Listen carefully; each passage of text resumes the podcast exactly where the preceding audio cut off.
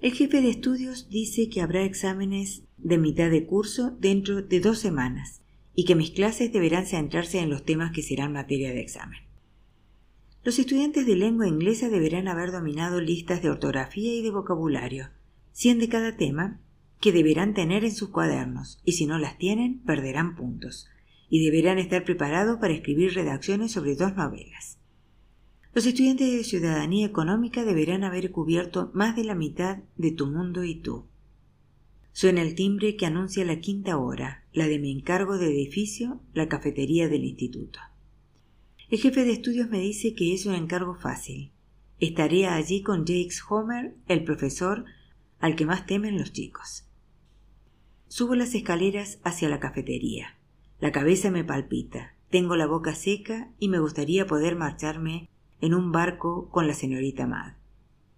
En vez de ello, me llevo empujones y codazos de los estudiantes en la escalera y me detiene un profesor que me exige que le enseñe el pase. Es bajo y grueso, y su cabeza calva le reposa sobre los hombros sin cuello. Me mira fijamente a través de sus gruesas gafas y su barbilla es una protuberancia con aire de desafío. Le digo que soy profesor y él no me cree.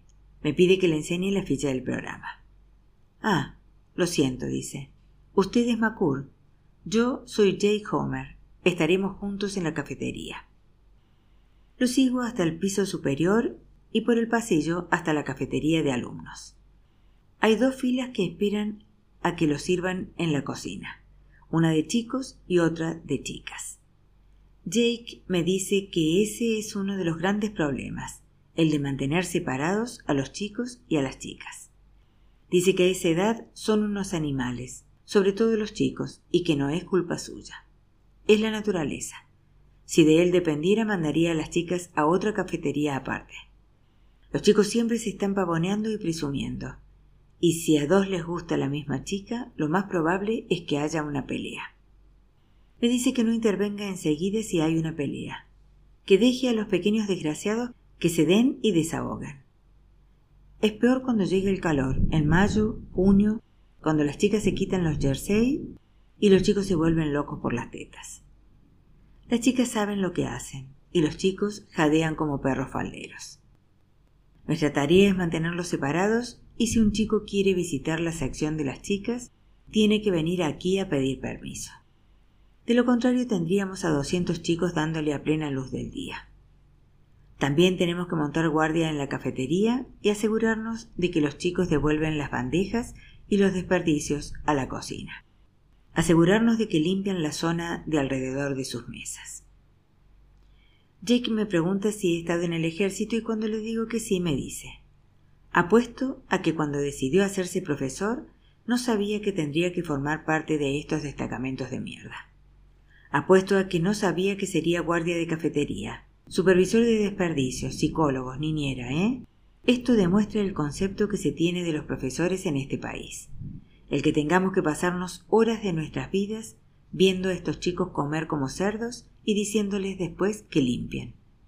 Los médicos y los abogados no van por ahí diciendo a la gente que limpie.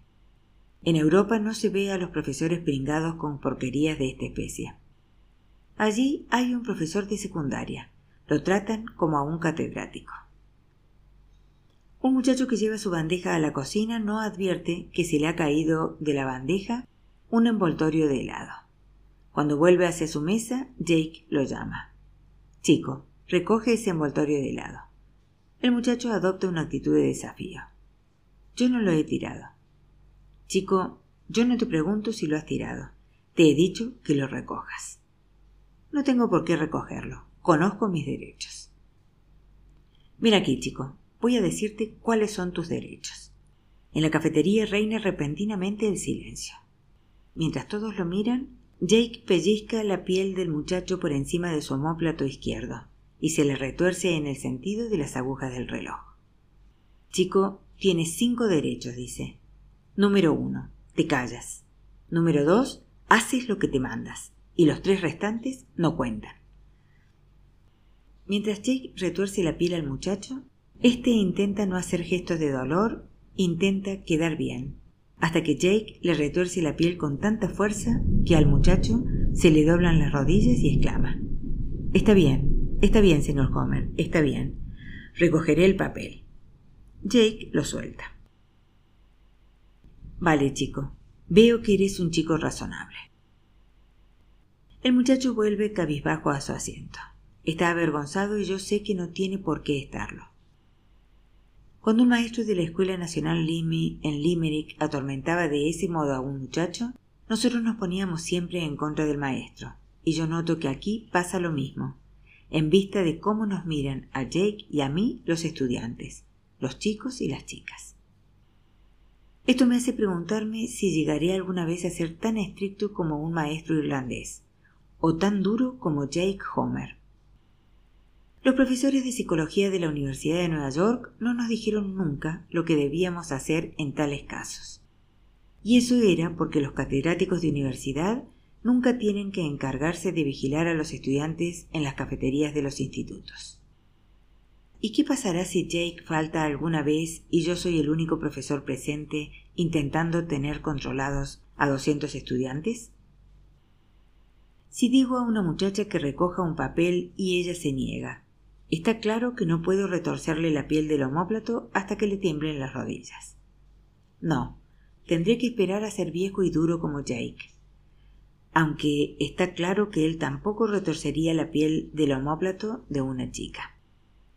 Es más educado con las chicas, las llama querida, y les pregunta si quieren colaborar para mantener limpio este lugar. Ellas le dicen, sí, señor Homer, y él se aleja contorneándose y sonriente. Se queda de pie a mi lado, cerca de la cocina, y me dice Tienes que caerles encima a los pequeños desgraciados como si fueras una tonelada de ladrillos. A continuación, dice a un muchacho que está delante de nosotros. ¿Sí, hijo? Señor Homer, tengo que devolverle el dólar que le debo. ¿De qué, hijo? Del día que no tenía dinero para la comida del mes pasado. Usted me prestó un pavo. Déjalo, hijo, cómprate un helado. Pero, señor Homer. Venga, hijo, cómprate algo que te guste. Gracias, señor Homer. De nada, chico. Ese es un buen chico, me dice a mí. Es increíble lo mal que lo pasa, pero sigue viniendo a la escuela. A su padre lo torturó, casi lo mató, una banda de musolinianos en Italia. Jesús. Es increíble lo mal que lo pasan las familias de estos chicos y eso que este es el país más rico del mundo. Puede dar gracias de todo lo que tiene, Macur. ¿Te importa que te llame Frank? En absoluto, señor Homer. Llámame Jake. De acuerdo, Jake. Es mi hora de almorzar y me indica el camino de la cafetería de profesores, en el piso superior. El señor Sorola me ve y me presenta a los profesores que están sentados en diversas mesas. El señor Rowantry artes gráficas. El señor Krigsman, educación sanitaria. El señor Gordon, taller de torno. La señorita Gilfiney, arte. El señor Garber, logopedia. El señor Bogart, sociales. El señor Maratea, sociales. Tomo mi bandeja con un bocadillo y un café y me siento en una mesa desocupada, pero se me acerca el señor Bogart. Me dice que se llama Bob y me invita a sentarme con los demás profesores y con él.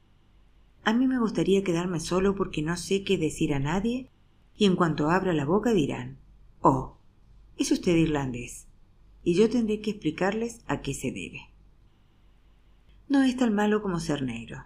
El acento siempre lo puedes cambiar, pero el color de tu piel no lo puedes cambiar nunca. Y debe ser una lata ser negro y que la gente se piense que tienes que hablar de cuestiones negras solo porque estás allí con esa piel. Puedes cambiar tu acento y la gente te dejará de decir de qué parte de Irlanda eran sus padres, pero cuando eres negro no tienes escapatoria. Pero no puedo rehusar la propuesta del señor Bogart después de que se haya tomado la molestia de venir a mi mesa y cuando estoy instalado con mi café y mi bocadillo, los profesores se vuelven a presentar por sus nombres de pila. Jack Kriesman me dice, Tu primer día, ¿eh? ¿Estás seguro de que quieres dedicarte a esto? Algunos profesores se ríen y sacuden la cabeza como diciendo que se arrepienten de haberse metido en esto. Bob Bogart no se ríe. Se inclina sobre la mesa y dice Si hay alguna profesión más importante que la enseñanza, que me digan cuál es. Parece que nadie sabe qué decir después de esto, hasta que Stanley Garber me pregunta qué asignatura imparto. Lengua inglesa. Bueno, no exactamente. Me hacen dar tres clases de ciudadanía económica. Digo, y la señorita Gilfiney dice Ah, eres irlandés. Qué agradable es oír aquí el deje. Me dice de dónde procedían sus antepasados y me pregunta de dónde soy yo, cuándo he venido, si voy a volver y por qué están luchando siempre los católicos y los protestantes en la vieja patria. Jack Kriegsman dice que son peores que los judíos y los árabes, y Stanley Garber no está de acuerdo. Stanley dice que los irlandeses de ambos bandos tienen una cosa en común por lo menos, el cristianismo, y que los judíos y los árabes son tan diferentes como la noche y el día. Gilipolleces, dice Jack, y Stanley replica con sarcasmo. ¡Qué comentario tan inteligente! Cuando suena el timbre, Bob Bogart y Stanley Garber me acompañan bajando la escalera y Bob me dice que conoce la situación en las clases de la señorita Mad que los chicos están descontrolados después de varias semanas sin que se diera clase y que si necesito ayuda, se lo diga. Le digo que sí necesito ayuda, que me gustaría saber qué demonios debo hacer con las clases de ciudadanía económica a las que esperan los exámenes de mitad de curso dentro de dos semanas y que ni siquiera han visto el libro. ¿Cómo voy a dar las calificaciones para los boletines de notas sin ninguna base? No te preocupes, dice Stanley. Al fin y al cabo, muchas de las calificaciones que aparecen en los boletines de notas de este instituto tampoco tienen ninguna base. Aquí hay chicos que tienen un nivel de lectura de tercero de primaria y no es culpa tuya. Deberían estar en la escuela primaria, pero no es posible dejarlos allí porque miden un metro ochenta. Son demasiado grandes para el mobiliario y dan problemas a los profesores. Ya lo verás. Bob Bogart y él miran mi programa y sacuden la cabeza. Tres clases al final del día. Es el peor programa posible que te puede tocar. Imposible para un profesor nuevo. Los chicos han comido y están cargados de proteínas y de azúcar y quieren salir a hacer el tonto. Sexo. Es lo único que hay, dice Stanley. Sexo, sexo, sexo. Pero eso es lo que te pasa cuando te presentas a mitad del curso y sustituyes a las señoritas Mad del mundo. Buena suerte, dice Stanley. Si te puedo ayudar en algo, dímelo, dice Bob. En las horas sexta, séptima y octava, forcejeo con la proteína y el azúcar y con el sexo, sexo, sexo, pero me veo reducido al silencio por una granizada de preguntas y de objeciones. ¿Dónde está la señorita Mad? ¿Se ha muerto? ¿Se ha escapado con un hombre? Ja, ja, ja. ¿Es usted nuestro nuevo profesor? ¿Vamos a tenerlo para siempre jamás? Profesor, ¿tiene novia? No, no tenemos el mundo y tú. Es un libro tonto. ¿Por qué no podemos hablar de películas? Yo tenía en quinto de primaria una profesora que hablaba siempre de películas y la despidieron. Era una profesora estupenda. Profesor, no se olvide de pasar lista. La señorita Mad siempre pasaba lista. La señorita Mad no tenía que pasar lista porque en todas las clases hay un monitor que se encarga de ello. El monitor suele ser una muchacha tímida que tiene el cuaderno limpio y buena letra. Por pasar lista le dan créditos de servicio que le servirán para impresionar a las empresas cuando vaya a buscar trabajo en Manhattan. Los estudiantes de lengua inglesa de segundo curso vitorean cuando se enteran de que la señorita Mad se ha marchado para siempre. Era mala. Quería hacerles leer ese libro tan aburrido, Gigantes en la Tierra. Y decía que cuando terminaran con él, tendrían que leerse Silas Marner. Y Louis, el que se sienta junto a la ventana que lee muchos libros, había dicho a todos que ese libro trata de un viejo verde de Inglaterra y una niña pequeña, y en América no deberíamos leer libros así. La señorita Mad había dicho que tendría que leerse Silas Marner porque llegaba el examen de mitad de curso y tendrían que escribir una redacción comparándolo con gigantes en la Tierra. Y a los estudiantes de lengua inglesa de segundo curso, en la octava hora, les gustaría saber de dónde se ha sacado que se pueden comprar un libro que trata de gente triste que vive en la pradera con un libro que trata de un viejo sucio de Inglaterra. Vuelven a vitorear. Me dicen, no queremos leer algún libro tonto. Lo que quieren decir es que no quieren leer ningún libro tonto. ¿Qué? Ah, nada, nada. Suena el timbre de aviso y ellos recogen los abrigos y las bolsas para salir en tropel por la puerta. Tengo que gritar. Siéntense. Ese es el timbre de aviso. Ellos parecen sorprendidos. ¿Qué pasa, profesor? No deben marcharse cuando suene el timbre de aviso. La señorita Matt nos dejaba marcharnos. Yo no soy la señorita Matt. La señorita Matt era agradable. Nos dejaba marcharnos. ¿Por qué es usted tan malo? Salen por la puerta y no puedo detenerlos. El señor Sorola me espera en el pasillo para decirme que mis alumnos no deben salir cuando suena el timbre de aviso. Ya lo sé, señor Sorola. No pude detenerlos. Bueno, señor Macur, un poco más de disciplina mañana, ¿eh? Sí, señor Sorola. ¿Está hablando en serio este hombre o me está tomando el pelo? 37. Hay viejos limpiabotas italianos que recorren el transbordador de la isla de Staten en busca de clientes. Yo he pasado una noche dura y un día más duro todavía. ¿Y por qué no voy a gastarme un dólar más veinticinco centavos de propina en un limpiabotas? Aunque este italiano viejo sacude la cabeza y me dice en su inglés chapurreado que debería comprar un par de zapatos nuevos a su hermano, que los vende en la calle de Elancy, y que me haría un buen precio si le digo que vengo de parte de Alfonso, el del transbordador. Cuando ha terminado, sacude la cabeza y me dice que me cobrará solo cincuenta centavos porque son los peores zapatos que ha visto desde hace años. Unos zapatos de vagabundo, unos zapatos que no se pondrían a un muerto, y que debo ir a la calle de Elancy y que no me olvide de decir a su hermano de parte de quién vengo. Le digo que no tengo dinero para comprarme un par nuevo, que acabo de empezar en un trabajo. Y él me dice Bueno, bueno, déme un dólar. Usted, profesor, ¿verdad? me dice. ¿Cómo lo sabe? le pregunto yo. Los profesores siempre tienen los zapatos fatales. Le doy el dólar y la propina y él se marcha sacudiendo la cabeza y diciendo limpia, limpia. Es un día luminoso de marzo y da gusto sentarse en la cubierta al aire libre para ver a los turistas emocionados con sus cámaras fotográficas por la Estatua de la Libertad, el largo dedo del río Hudson por delante y la silueta de Manhattan que se nos va acercando. El agua está agitada con pequeñas olas blancas de mar picada y la brisa que sopla hacia la bocana tiene un amago cálido de primavera. Ay, es agradable, y a mí me gustaría estar ahí de pie en el muelle pilotando este viejo transbordador de un lado a otro, de un lado a otro, entre los remolcadores, las chalanas, los cargueros y los cruceros que sacuden el agua de la bahía levantando olas que salpican la cubierta de automóviles del transbordador.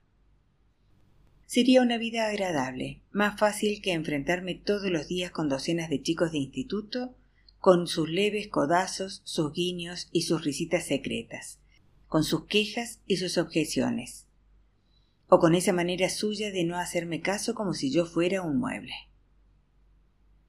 Flota en mi cabeza un recuerdo de una mañana en la Universidad de Nueva York, una cara que dice ¿No estaremos siendo un poco paranoicos? Paranoicos. Consulté lo que significaba. Si estoy delante de una clase y un chico susurra algo a otro y se ríen, ¿creeré que se están riendo de mí?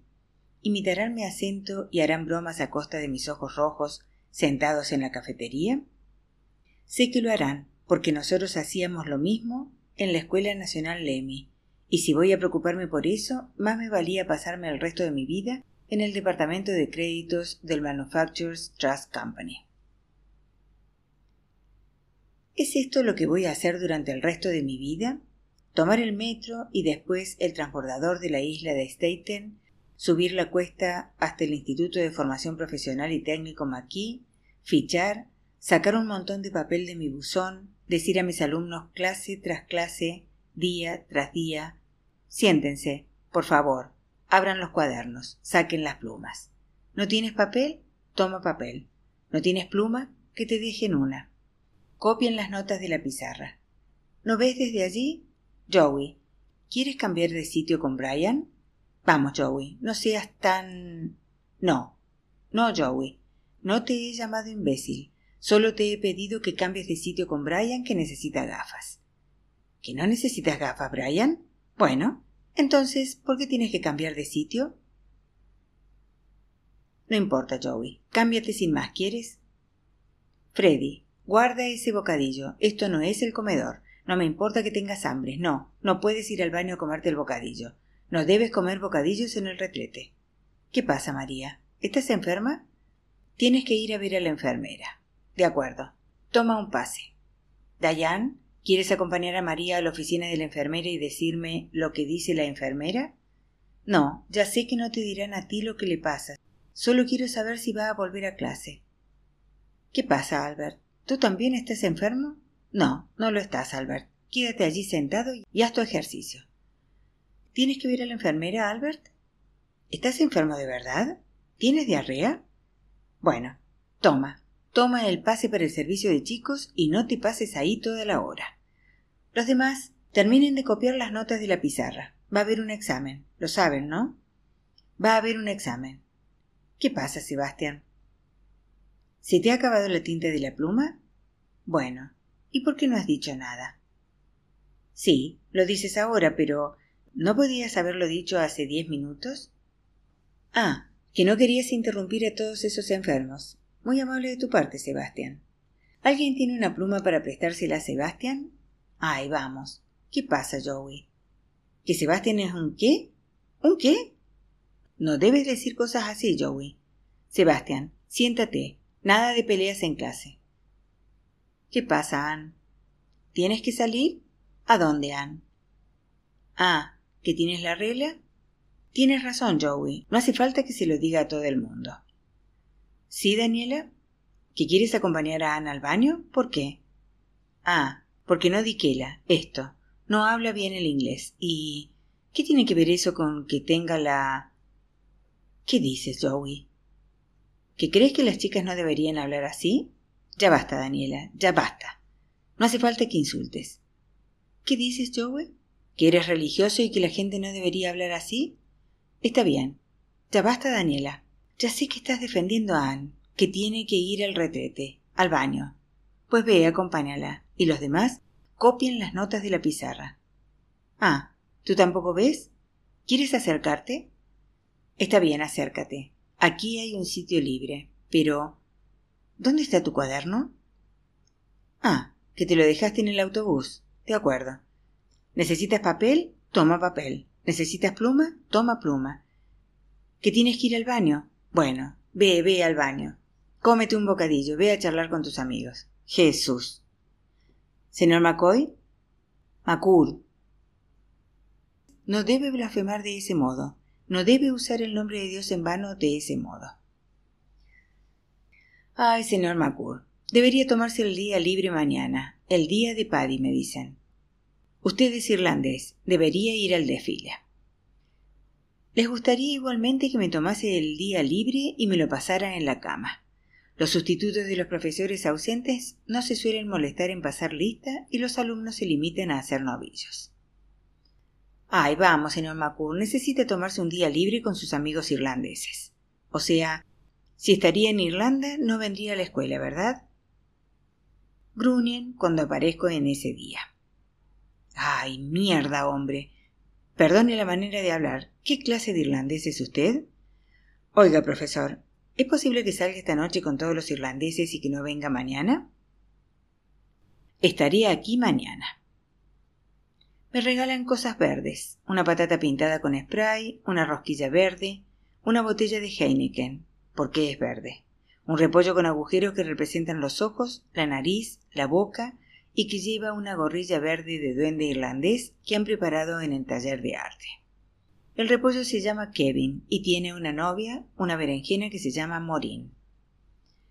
Hay una tarjeta de felicitación que mide 60 por 60 centímetros en la que me decían feliz día de San Paddy, con un collage de cosas verdes de papel, tréboles, chilelags, botellas de whisky, un dibujo de un corn beef verde, San Patricio que lleva un vaso de cerveza verde en vez de su báculo y que dice A fe mía, voto a Dios. Hoy es un gran día para los irlandeses un dibujo que me representa a mí diciendo Bésenme, soy irlandés. La tarjeta está firmada por docenas de estudiantes de mis cinco clases y está decorada con caras alegres con forma de trébol. Las clases están bulliciosas. Oiga, señor Macur, ¿por qué no va de verde?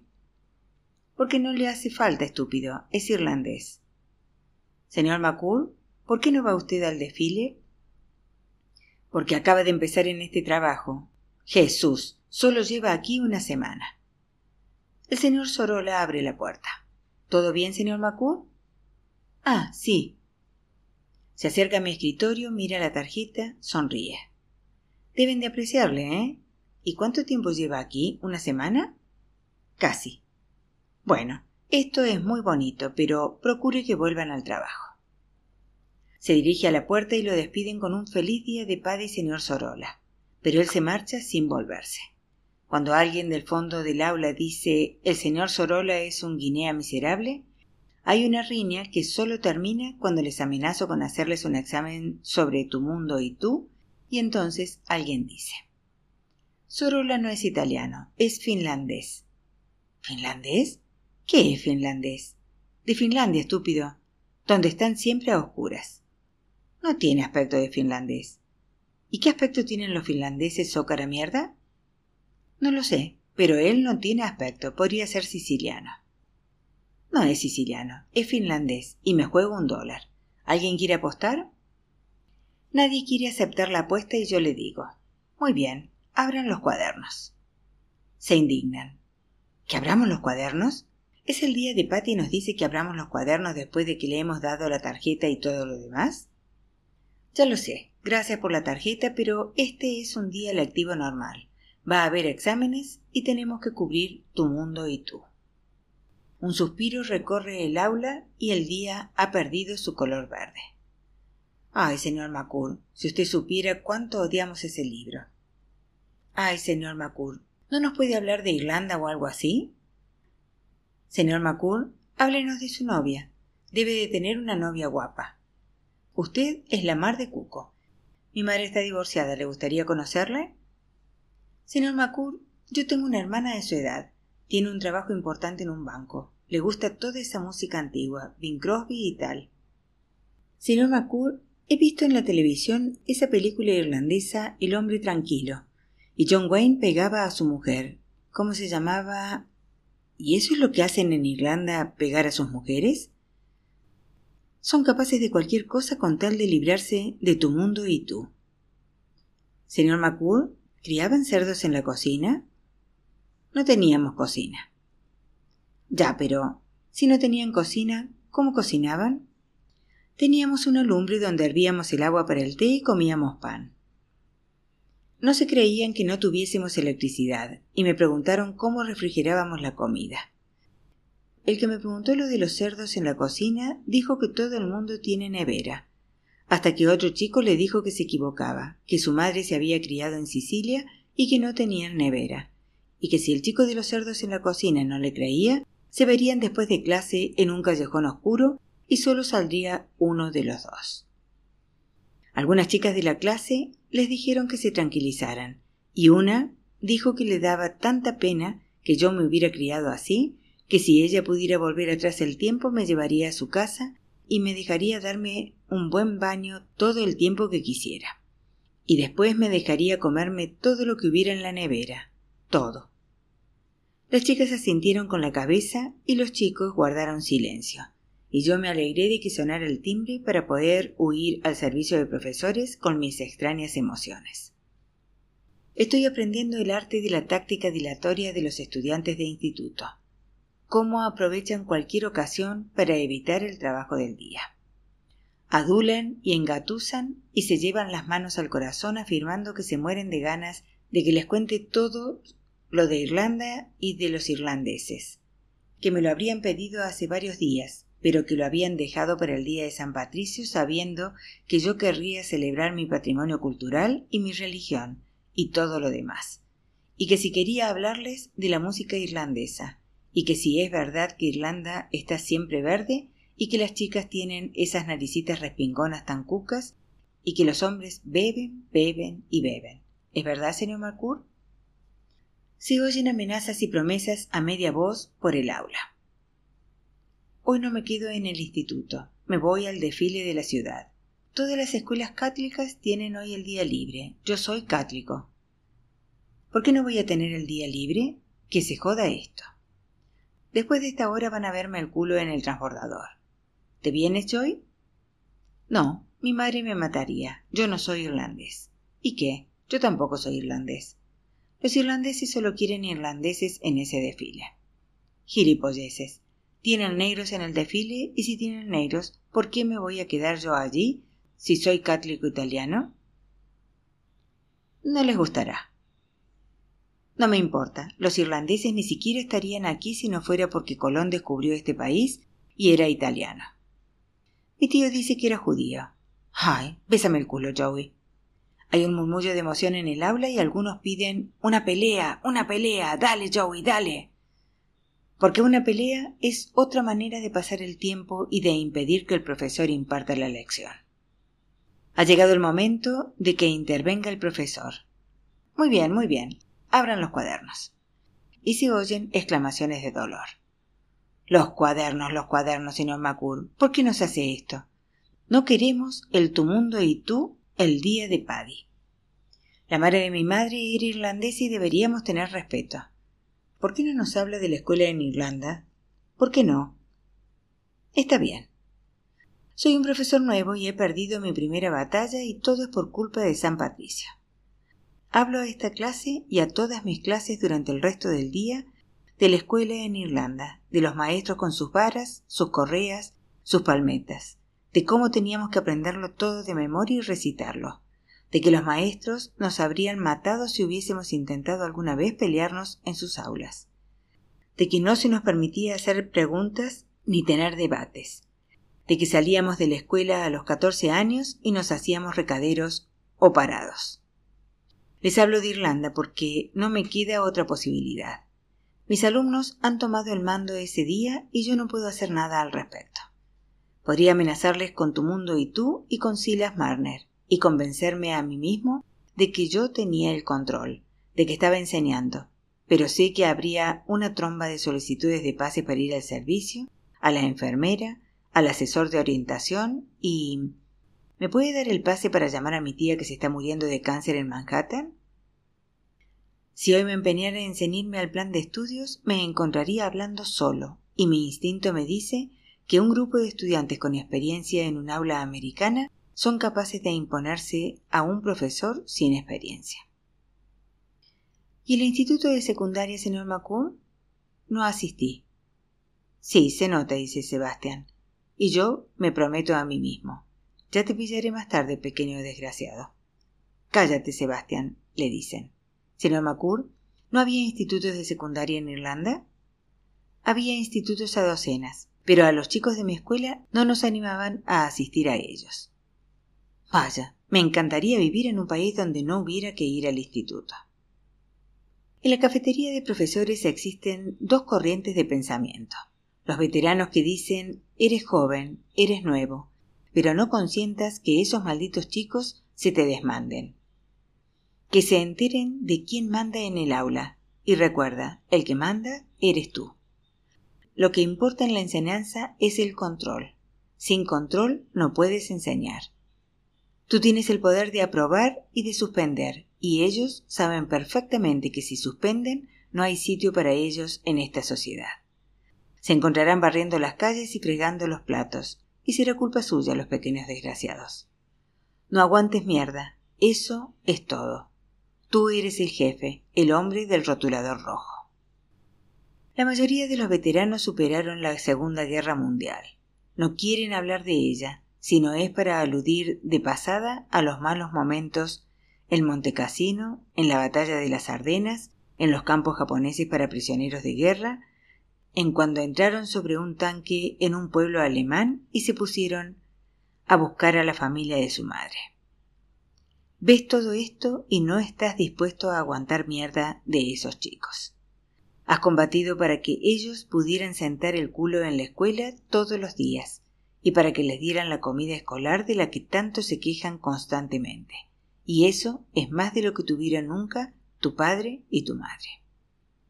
Los profesores más jóvenes no están tan seguros.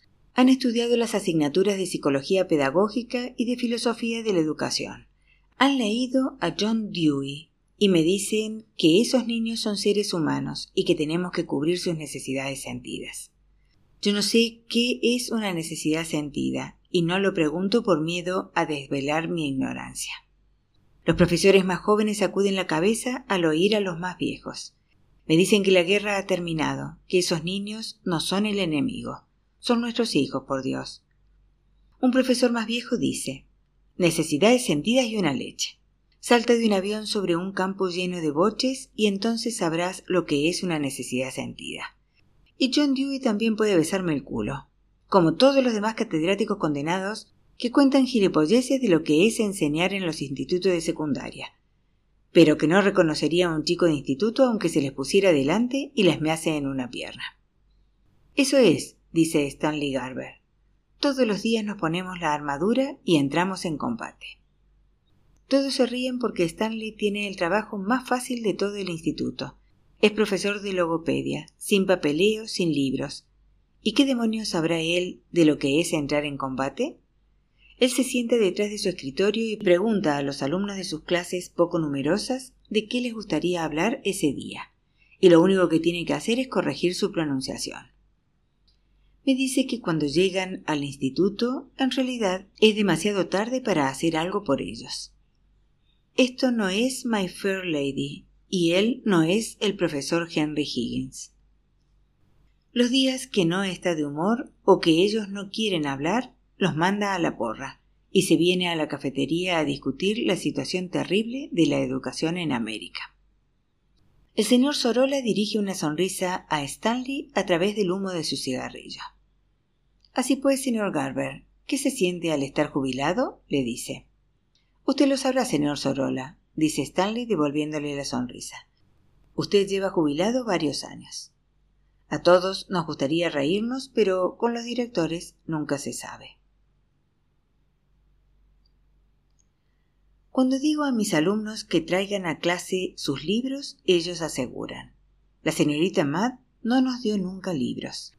Los de las clases de ciudadanía económica dicen, no sabemos nada de tu mundo y tú. Y los de las clases de lengua inglesa dicen que no han visto nunca gigantes en la tierra ni Silas Marner. El jefe de estudios dice, claro que se les dieron los libros, y cuando se les dieron, ellos tuvieron que firmar recibos de libros. Mire en el escritorio de la señorita Mad, perdón, en el escritorio de usted, y los encontrará. En el escritorio no hay ningún recibo de libros. Hay folletos de viajes, libros de crucigramas, un surtido de impresos, directrices, cartas que escribió la señorita Mad y no envió, algunas cartas que le escribieron antiguos alumnos suyos, una biografía de Bach en alemán, una biografía de Balzac en francés. Y cuando yo pregunto, ¿no entregó libros la señorita Mad y no firmaron ustedes recibos de libros? El aula se llena de caras de inocencia. Se miran los unos a los otros y sacuden las cabezas. ¿Te dieron a ti un libro? Yo no recuerdo que me dieran un libro. La señorita Mad no hacía nunca nada. Sé que están mintiendo porque en cada clase hay dos o tres que tienen libros y sé que recibieron los libros de la manera normal. El profesor los reparte. El profesor recoge los recibos de libros. Yo no quiero poner en un apuro a los alumnos que tienen los libros preguntándoles cómo los consiguieron. No puedo hacer que dejen por mentirosos a sus compañeros. El jefe de estudios me detiene en el pasillo. Bueno, ¿qué pasa con esos libros? me pregunta, y cuando le digo que no puedo poner en un apuro a los alumnos que tienen los libros, él me dice gilipolleces, e irrumpe en mi clase en la hora siguiente. Muy bien, que levanten la mano los que tengan libros. Hay una mano levantada. Muy bien. ¿De dónde has sacado ese libro? Eh, esto me lo dio esto la señorita Mad. ¿Y firmaste un recibo? Esto sí. ¿Cómo te llamas? Julio. ¿Y cuando recibiste ese libro, no lo recibieron también los demás de la clase? Siento que el corazón me palpita con fuerza y estoy irritado porque aunque yo sea un profesor nuevo, esta es mi clase y nadie tiene por qué irrumpir aquí y poner en un apuro a uno de mis alumnos y... Dios, tengo que decir algo. Tengo que interponerme entre este muchacho y el jefe de estudios. Ya se lo he preguntado a Julio, digo al jefe de estudios. Ese día faltó a clases y la señorita Mad le dio el libro al final del día. Con que sí, ¿es verdad eso, Julio? Sí. ¿Y los demás? ¿Cuándo recibieron los libros? Se produce un silencio. Saben que he mentido y Julio sabe que he mentido. Y el jefe de estudios sospecha seguramente que he mentido, pero no sabe qué hacer. Llegaremos al fondo de la cuestión, dice, y se marcha. Corre la voz de clase en clase, y al día siguiente hay un libro en cada pupitre. Tu mundo y tú y Silas Marner. Y cuando vuelve el jefe de estudios con el señor Sorola, no sabe qué decir. El señor Sorola esboza su sonrisita. De modo, señor Macur, que hemos vuelto al trabajo, ¿eh? Puede que haya libros en todas las mesas en este día en que los alumnos y el profesor se han unido para hacer frente común ante los intrusos, al jefe de estudios, al director, pero cuando estos se marchan, Termina la luna de miel y hay un coro de protestas por estos libros, por lo aburridos que son, por lo pesados que son. ¿Por qué tienen que traerlos al instituto todos los días? Los estudiantes de lengua inglesa dicen, qué bueno, Silas Marner es un libro pequeño, pero para traer gigantes en la tierra hay que haber desayunado bien, con lo gordo y lo aburrido que es. ¿Tendrán que traerlo todos los días? ¿Por qué no pueden dejarlo en el armario del aula? ¿Cómo van a leerlo si los dejan en el armario? ¿Por qué no podemos leerlo en clases? Todos los demás profesores dicen en sus clases. Bueno, Henry, lee tú la página 19. Bueno, Nancy, lee tú la página 20. Y así es como terminan el libro. Y cuando están leyendo, podemos bajar la cabeza y echar una siesta. Ja, ja. Solo era una broma, señor McCool.